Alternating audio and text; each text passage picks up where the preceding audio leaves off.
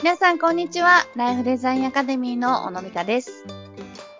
インタビュアーの高須幸子です。小野さん、今回もよろしくお願いします。はい、よろしくお願いします。はい、この番組はご機嫌な家族になるための方法、わかりやすくね、実践しやすい内容で小野さんにいろいろお話を伺っています。今回はね、どういった内容になるんでしょうか。はい。あのー今年度から、やっぱりこう、独身者向けのね、結構、はいプログラムなんかがまた増えてきまして、はい。独身の方たちに対して、結婚って、こういう、まあ、良さもあるよとか、こういううん。課題もあるよっていうようなことをね、こう、どんどん全国でお伝えしていくような、あの、流れになるんですけど、うん。で、あの、独身者の方に必ずね、お伝えしている、運は命いの人に出会うための、えーまあ、自分に対しての問いみたいなものをですね、ちょっと、はいあのロングバージョンというか、まあ、今回と次回はい。でお伝えできたらいいかなと思っています。いいですね。運命の人にね、みんな出会いたいって思いますもんね。まずじゃあ、どういうところが大事になってくるんでしょうか。あのーなんか、よくね、こういうことを言うと、まあ、運命の人に出会いたいですってやっぱり皆さんおっしゃるんですけど、はい。自分にとっての運命の人ってどういう人なんだろうっていうところは結構ぼんやりしてる方が多いですよ。う。うんん、うん、うん。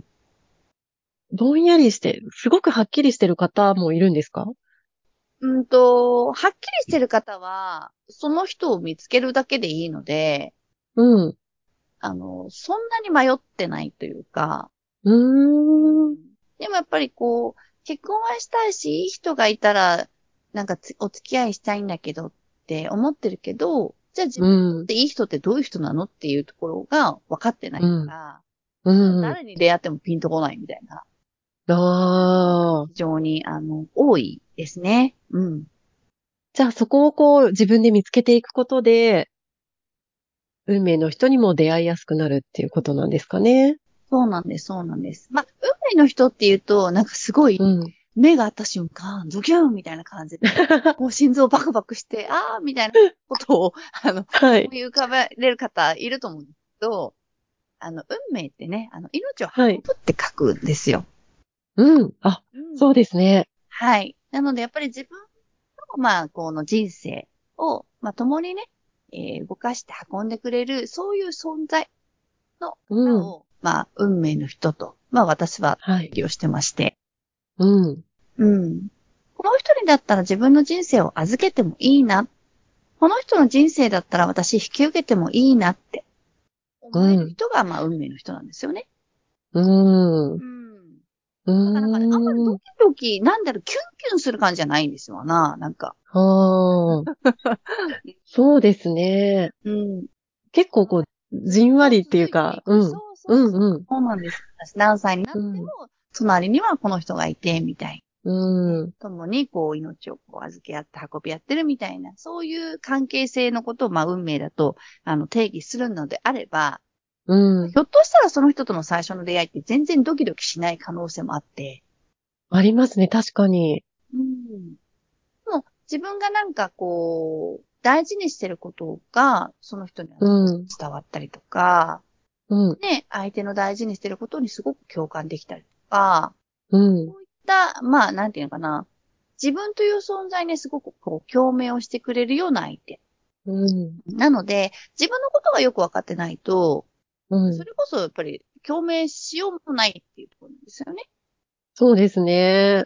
うん。ので、あの、4つのね、質問を、私は、あのこの運命の人に出会いたいという方にかけて、はい。自分がどういう相手と出会うことを望んでるのかっていうのをですね。まあ、浮き彫うりにん。する。そんなこうとんうん。うーん。なるほど。もう一つは何になりますかはい。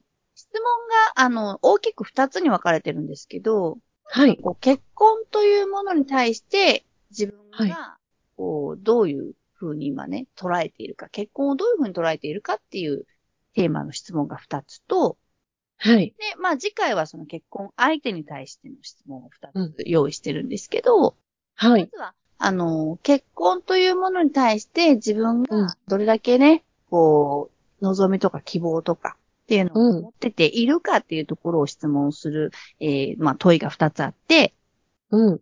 で、それがね、ちょっと前、前回か、前々回のはいお話にリンクするんですけど、はい。あの結婚したら、これうはんなくなってしまうんじゃないかと、ものはありますか、うんうん。まあ、多くの方はでもきっと、あるでしょうね。独身の方だと、やっぱ想像の中でのお話ですもんね。うんそうです、そうです。で、えっ、と、例えば今、えー自分が使っている、まあ、好きに使っているお金は使えなくなるだろうなとか、うん。うね、あの時間もそうだろうなとか、友達に会えなくなるかなとか、ん。まあ、こう、実家で暮らしてる方だったら、このね、実家の、こう、ぬくぬく暮らしが、うんな。るなとか、うんあると思うんです。うん。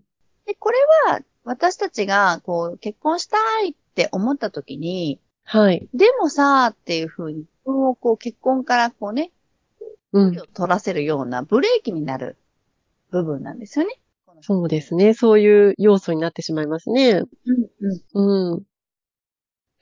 えっと、2問目は、えー逆に結婚したら何が得られると思いますかっていううんうん投げかけていて、うん。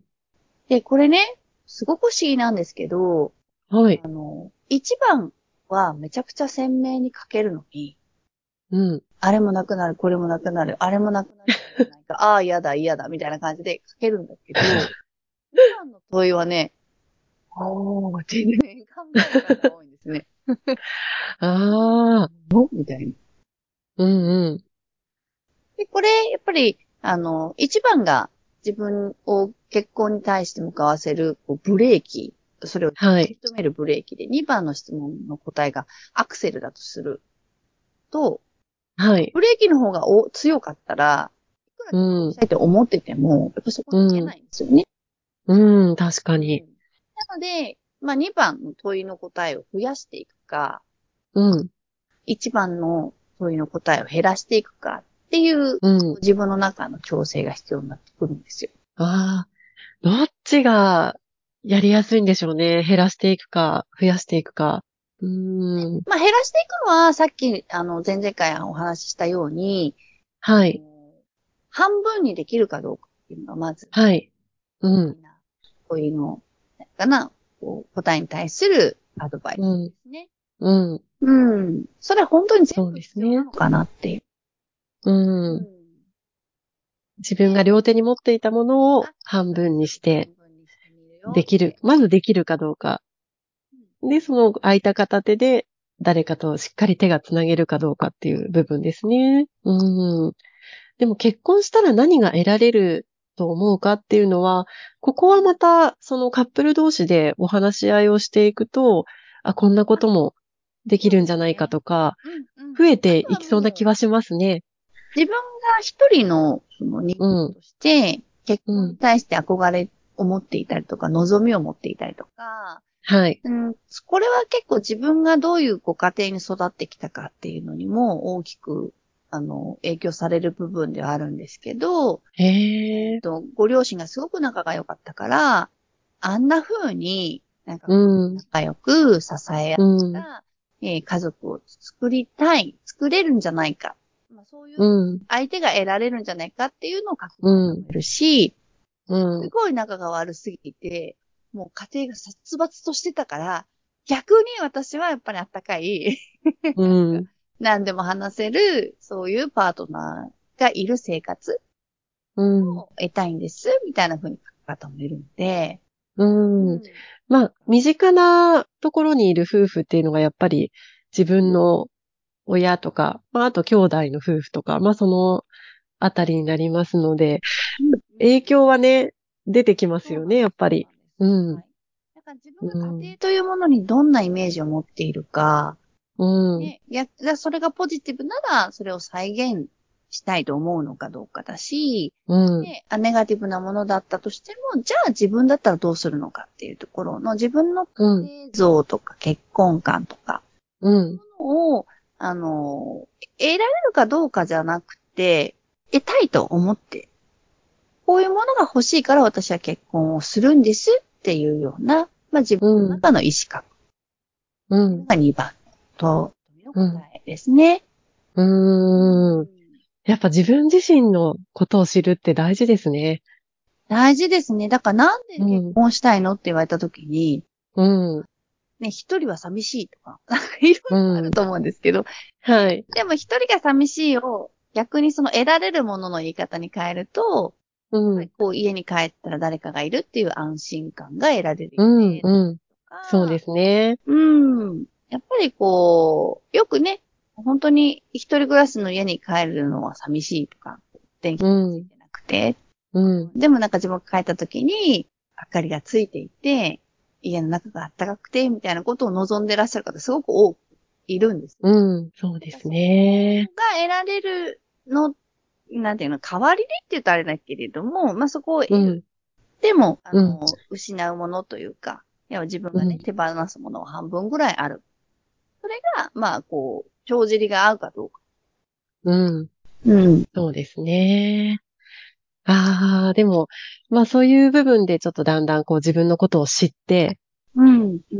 で、こう運命の人に近づくっそうなんですよ。ていうことになりますかね。ことなのでね、結婚。うん。結構、うん婚。活の現場とかにいらっしゃってる方って、自分の意思じゃなくて、周りがね、うんそろそろ死なんだからとか、うん。親御さんからね、もうそろそろはうんつけてくれるか言われて、こう、婚活を始めたみたいな方も多いので、はい。そうするとなんか、その自分が得られるものっていうよりは、は周いりの誰かを安心させるための結婚みたいな、うん。なっちゃうことも。あうんあ。うん。でそれってやっぱり、あの、長く続けていく結婚生活においては、うん。ね、自分の意思で決めていないっていうのって結構、そこが根幹になってしまうと、そうですね。出てしまうので、うん。まあ、後々ちょっと辛い、辛くなってきますね。そうう、私んはこれが欲しかったっていうところから結婚生活だったりとか、相う手、ん。うん。と出会っていただけると一番いいなってね。わかりました。今回はね、運命の人に出会う質問。まずは、二つの部分ね、伺いました。小野さんまた次回、続きのお話お願いします。はい、ありがとうございます。はいお願いします。はい。今回もありがとうございました。ありがとうございました。